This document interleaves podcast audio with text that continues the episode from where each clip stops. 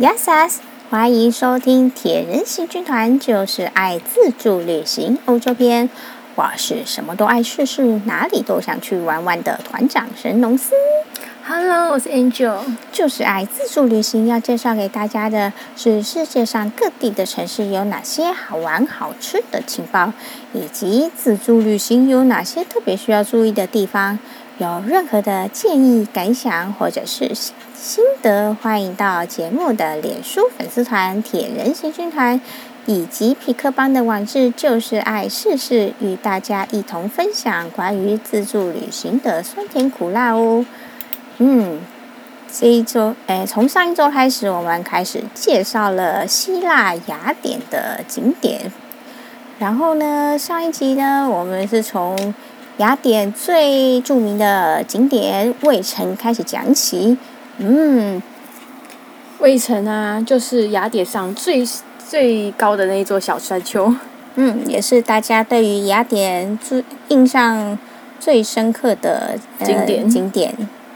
虽然在卫城，我们可以实际踏上历史发生的土地上，毕竟它就是我们历史课本上面所谓的古古希腊的那些文文化，代表啊。对啊，但其实魏城仅存的文物，大部分都移往山脚下的魏城博物馆中，因为这些为数不多的古迹文物，一来舍不得它们再受到风吹雨淋的自然破坏，再也怕受到游客战乱等人为破坏，所以说啊，那个上面的卫城上面真的是空荡荡，东西就更少了，空荡荡的，就已经经过战乱、人为破坏，那个挖的剩下没什么东西。然后呢，现在又移到卫城博物馆里面去，所以它上面就是呃广场上面一大片空空旷的广场。然后上面就是一堆工地的石块。嗯，对，听起来你还对卫城还充满了满满腹的 怨怨恨，因为好不容易辛辛苦苦爬上去了以后，发觉没什么东西。嗯、不过还是有啦，就是最主要就是帕德嫩神庙，它移移不走啦。最最主要最主要上卫城就是看那帕德嫩神庙啊。所以说，假如要看呃卫城真正的精华所在，就一定要去卫城博物馆哦。所以啊，希腊政府在二零零七年建造了卫城博物馆，在二零零九年正式展出。由于卫城博物馆是建立在遗迹上面呢，所以你一到了卫城博物馆，你会看到地地上的那个是玻璃的地地板，你直接透过玻璃地板就可以看到底下就是真正的考古现场。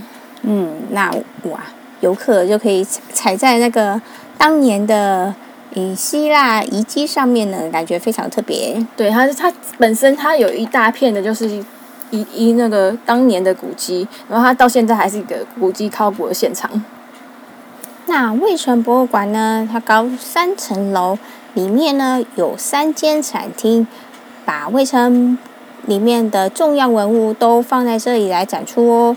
假如说参观了雅典卫城，就像看到希腊历史的外在美，那么接下来你一定要来到卫城博物馆，继续深度的探究希腊历史的内在美哦。卫城博物馆入馆后是禁止拍照的，游客进入以后就只能用眼睛来记录下希腊文化的最精华的文物，其中参观的重点就是。伊瑞克里翁神殿的女神柱了。那伊瑞克里翁神殿，它也是著名观光景点，所以我们把它留在未来的呃集数中专门来介绍它哦。那其他呢，还有魏城建筑中的雕饰、门楣、装饰品等。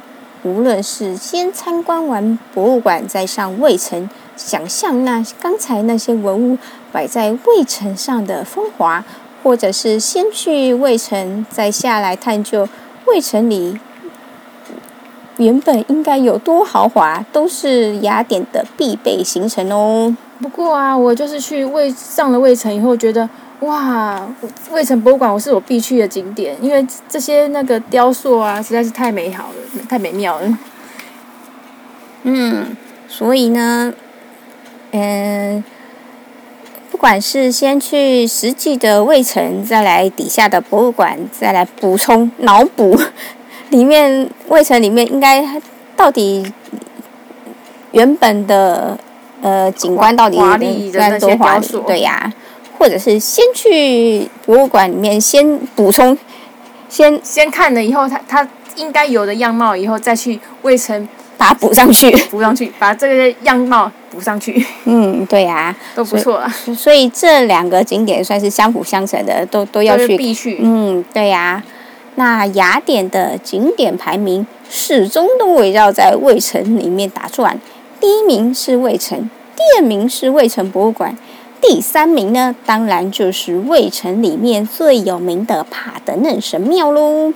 大家对于雅典的印象，多半是山坡上高耸的柱状神庙，晚上灯光一打，帕德嫩神庙伫立在雅典的山上，仿佛雅典娜女神降临，手持金矛，守护着雅典这块土地哦。而且晚上打打光灯下去的那个雅典帕德嫩神庙，看起来多么的神神圣，而且雄伟。嗯，对呀。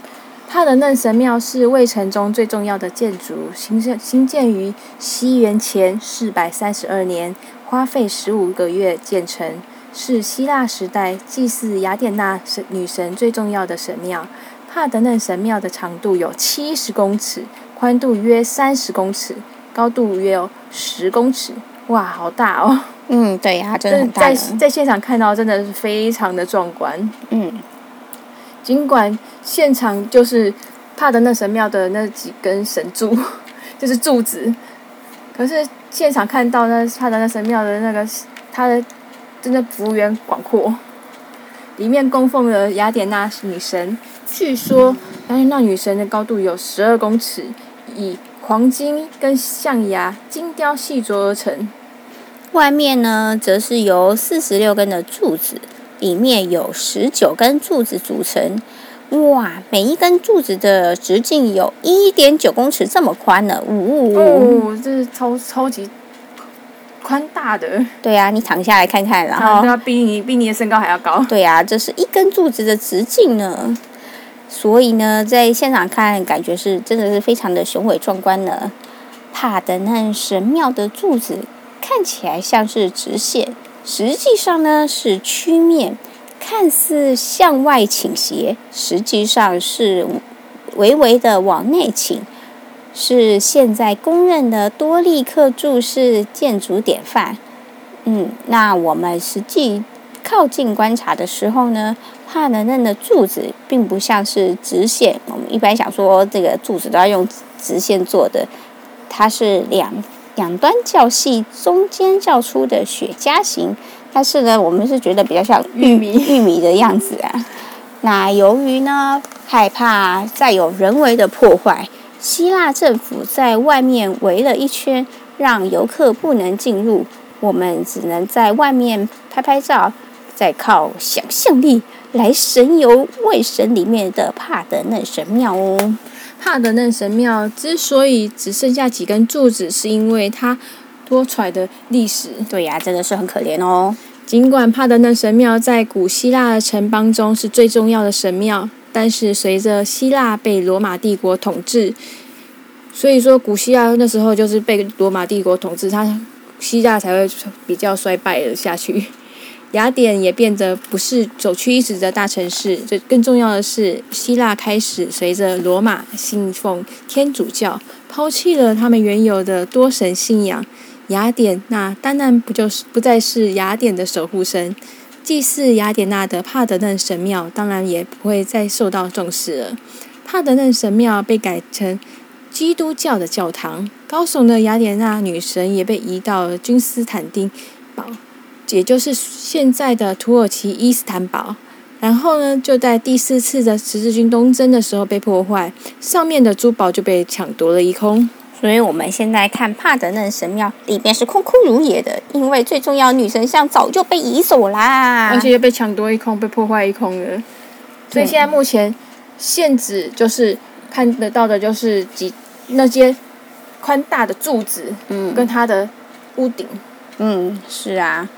到了希腊，被信仰伊斯兰教的鄂图曼土耳其帝国统治的时候，占地最广大的帕德嫩神庙，哎，当然就被又被改成清真寺啦。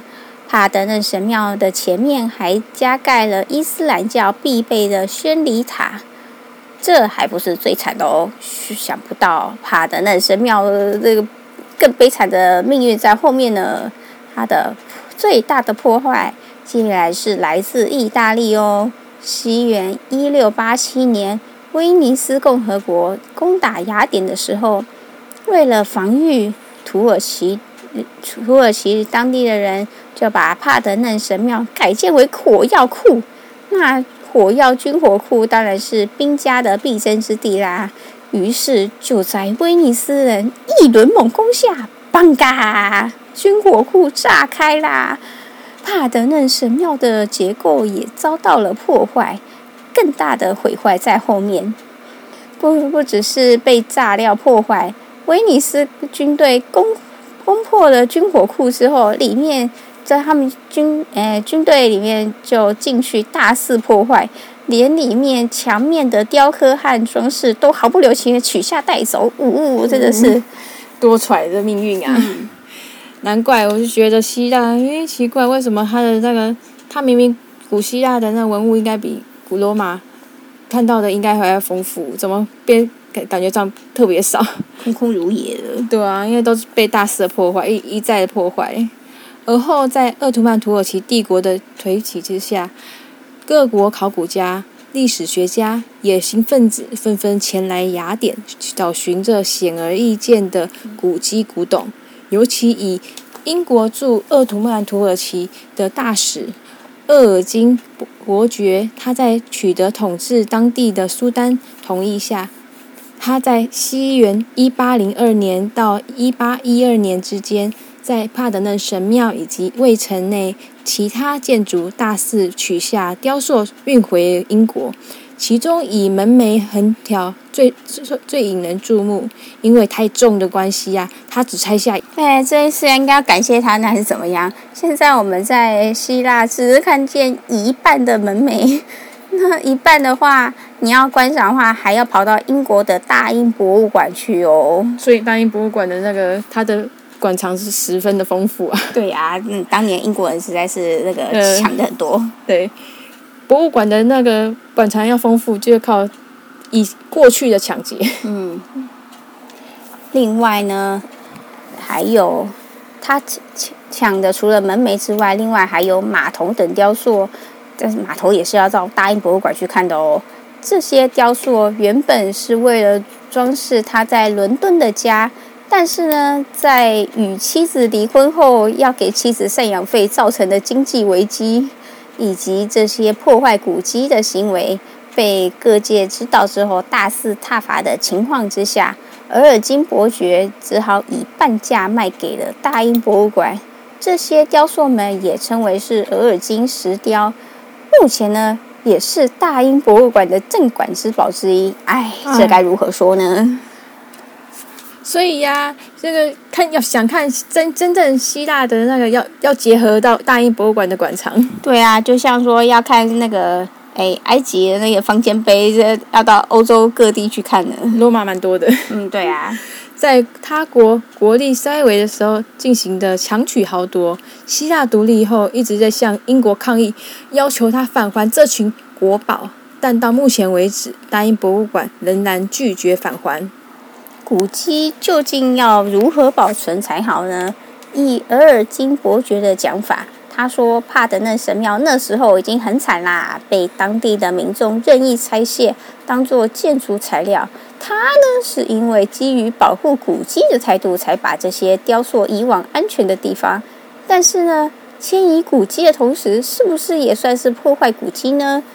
但是照他的讲法，若不先把这些珍宝移走，他们受到的人为破坏会更大，就像现在著名的阿富汗大佛，因为不符合统治的塔利班政府信仰的伊斯兰教，所以就被无情的炸掉了啊！我们现在这就算去了阿富汗，也看不到大佛啦！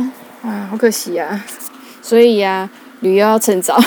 嗯，古迹啊，要能名扬千古、流芳万世，除了要不要被地震、台风等自然因素所破坏掉，也要小心不要被人为因素被给消灭掉。在天时地利人和的种种条件配合下，我们才能有这些为数不多的古迹好看，一定要珍惜呀、嗯，是啊，那些古迹保留到现在，已经是那个天时地利人和之下才能保存。但是人和常常又会有时候会啊，有些战争之类的，对啊，又会对它造成严重的破坏。所以说啊，嗯，哎，能走就快走，旅游旅游要趁早啊！因为就算没有那个像像这些疫疫情的破坏下，我们也没去出不了国看一些这些那个古迹啊。嗯，是啊。那雅典的古希腊时代文物，除了卫城博物馆之外，另外一间存放的重点，则是在国家考古博物馆中。特别的是，卫城博物馆是专门展出卫城里面所挖掘出来的古文物。而国家考古博物馆展出的文物里面，则是整个希腊各地的遗迹。在卫城博物馆里面，我们主要看到的就是那些石卫城上面的石雕，它精美的石雕有在卫城博物馆里面有丰富的展出。而国家博物古考古博物馆里面就会有比较不一样的东西啊。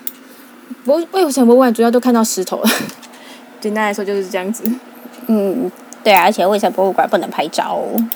对，那所看到的，好像都没有其他，就是最主要就是只看到那些石雕之类的。整个卫城博物馆都是主要都展出石雕，卫城上面的石雕。因为它已经没有文物啦，然后所以只剩下卫城那些建筑的，嗯、呃，没有没有没有什么所谓的什么生活这些里面生活下的文文物，都是完全都是石石雕的部分。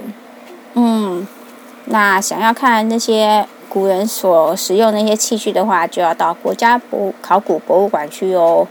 国家考古博物馆原本是在西元一八二九年在爱琴纳岛成立，在西元一八八九年的时候搬迁到了首都雅典来启用，所以呢，这间也算是一件古迹的建筑喽。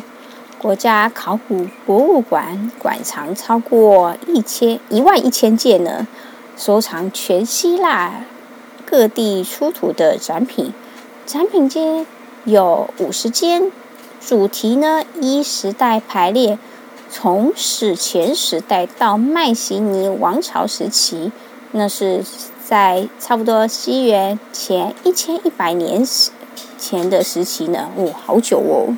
第二阶段是古朴时期，约在西元前八百年到西元前一千一百年；而第三阶段是古典时时期，约在西元前五百到西元前八百年；第四阶段是希腊化时期，约在西元前三百年到西元前五百年；而最后一个阶段是罗马时期，西大时间大约在西元前一百五十年到西元前。三百年，哇，真的好古老哦！对呀、啊，西元前一百五十年呢，那个时候是什么时候呢？想想看，那是我们西汉汉武帝时代的以前的年代呢。哦，汉武帝已经够早了，我们现在都没有保留什么汉武帝时代的东西啊。而且希希腊汉朝的东西已经很很鲜少了。对呀、啊，而且希腊竟然还有保存这么多的，哎，西汉以前的文物呢？看，从汉朝往回推，汉朝、秦朝、春秋战国时代，甚至更早的夏商周时代呢。嗯，想想看，我们的故宫有。真的是，哎，这些汉朝以代以前的文物保留的很少，但是呢，没想到希腊还有保存那么多的文物，更没想到希腊在我们的西汉之前还有发展出这么精彩的文化呢。对啊，就是古希腊真的是非常值得一看的。你想想看，它是在古罗马之前的那个朝代的文文化，对呀、啊，多么难难难保存下来。对啊，而且他们那些像特洛伊那些的故事，可是，在那种哎，西汉以前像春秋战国时代那时候发展的故事，真的是很难以想象。精彩。对呀，嗯，所以说古希腊时代的文物真的是很值得前过去前往观赏。嗯、那。这个博物馆里面还有什么镇馆之宝呢？就要听我们下一集为您的介绍喽。假如您喜欢我们的节目的话，记得诶订阅、分享，帮我们五星按赞哦。谢谢您今天的收听，拜拜，拜拜。